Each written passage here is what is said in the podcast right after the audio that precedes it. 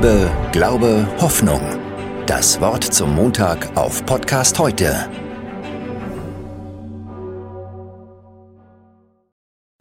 Heute ist der 27. Januar, also heute, wo ich dieses Video aufnehme. Es ist Gedenktag der Opfer des Nationalsozialismus. Gedenktag für alle Gruppen. Jüdinnen und Juden, queere Menschen, so wie wir sie heute nennen, Menschen, die der Euthanasie zum Opfer gefallen sind und viele mehr. Heute vor 78 Jahren wurde das KZ Auschwitz-Birkenau befreit, wohl das Symbol für die Verbrechen des Nationalsozialismus, die an vielen Orten begangen wurden. Noch immer gibt es Menschen, die das alles leugnen oder die wieder ähnliche Parolen schreien oder denen das alles egal ist. Man müsste ja auch einmal aufhören, ständig in der Vergangenheit zu wühlen, heißt es dann.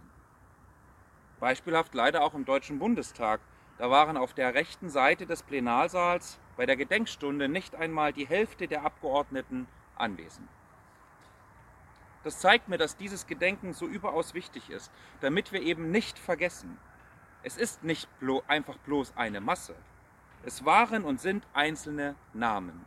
Jede und jeder Einzelne, einzelne Leben, einzelne Lebensentwürfe, die brutal aus der Welt genommen wurden, oftmals sogar vor ihrer Zeit. Wer den Holocaust leugnet oder verharmlost und damit ja auch alle anderen NS-Verbrechen, der verhöhnt diese Menschen. Und deshalb ist Schweigen keine Option. Wegschauen, ignorieren auch nicht. Wenn ich schweige, mache ich mich schuldig. Das gilt auch heute noch, fast 80 Jahre nach der Befreiung von Auschwitz. Denn Antisemitismus gibt es immer noch.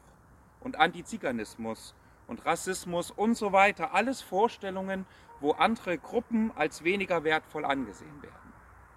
Und so lebt die nationalsozialistische Ideologie weiter. Bei Anschlägen auf Synagogen, bei Übergriffen und Anfeindungen von Menschen, die einfach anderen nicht ins Bild passen. Und deshalb ist das Gedenken so wichtig. Wie im KZ Stutthof, wo das weltweit größte digitale Denkmal für die Opfer und Überlebenden der NS-Verfolgung entsteht. Und da können viele mitmachen, von zu Hause aus. Hier werden die Häftlingsnamen digital eingetragen in eine Datenbank, weil jeder Name zählt. Every name counts. Und weil jeder Name an das erinnert, was nie wieder geschehen soll. Schon über 60.000 Menschen haben so ehrenamtlich bei diesem Projekt mitgemacht. Familiär Betroffene, also Menschen, die Täter in der eigenen Familie haben.